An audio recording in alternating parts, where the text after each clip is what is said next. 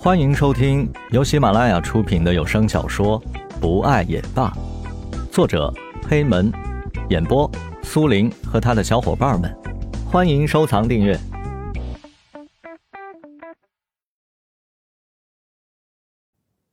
蓝雨红着脸，低声说：“其实也没什么，就是那天我出院那天晚上，江雷拿着花向你求婚，刺激了他。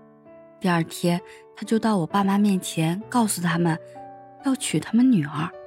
然后我在完全不知情的情况下，把我骗到海边，当着所有人的面就向我求婚了。”田菊听得两眼放光，急切地催着蓝雨继续说下去。然后呢？然后呢？蓝雨笑得一脸甜蜜。然后我就答应他了。在我出院那天，他一路上抱着我的时候，我当时心里就在想，这个男人值得我对他托付我的终身。所以，在他向我求婚的时候，我只觉得我找到了我要找的人了。他激动地抓住田菊的手臂。小菊，你知道的。那种感觉，我不知道该怎么形容，只是觉得自己很幸福，很幸福。田菊回握起蓝雨的手，轻轻的拍了拍。我知道，就像那时候江雷向我求婚的时候，我当时脑子一片空白，不知道该怎么办。但是答应了求婚之后啊，我就觉得自己好像得到了整个世界，很满足。经过一路上的颠簸，四人终于到达了目的地，下了车。田菊和蓝雨呼吸着新鲜空气，欣赏着周围的风景。江雷和石龙从后车厢里把东西拿出来，忙活着搭帐篷。蓝雨和田菊手拉着手，捧着一束野花，兴冲冲地跑了回来。他们各自把手里采回来的花献给自己的那位。两个大男人看着手里的野花，哭笑不得。四个人围着一大堆吃的坐下。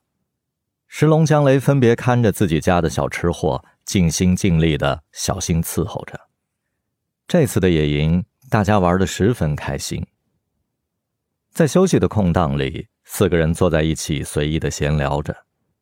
聊着聊着，就聊到了结婚的事情上。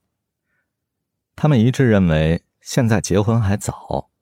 江雷提议，既然大家都定下来了，又不想太早结婚。那么，不如先订婚，这样自己也能放心。这个提议得到了大家的一致赞同。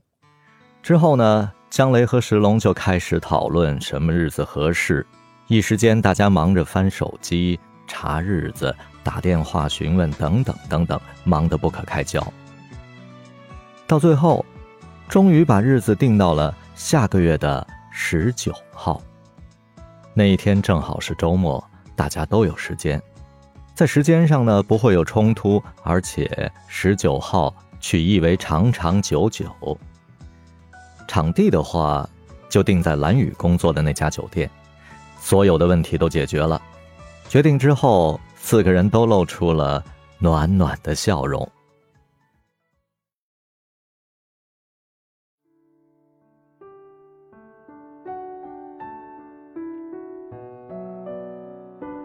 本集播讲完毕，感谢您的收听，我们下集再见。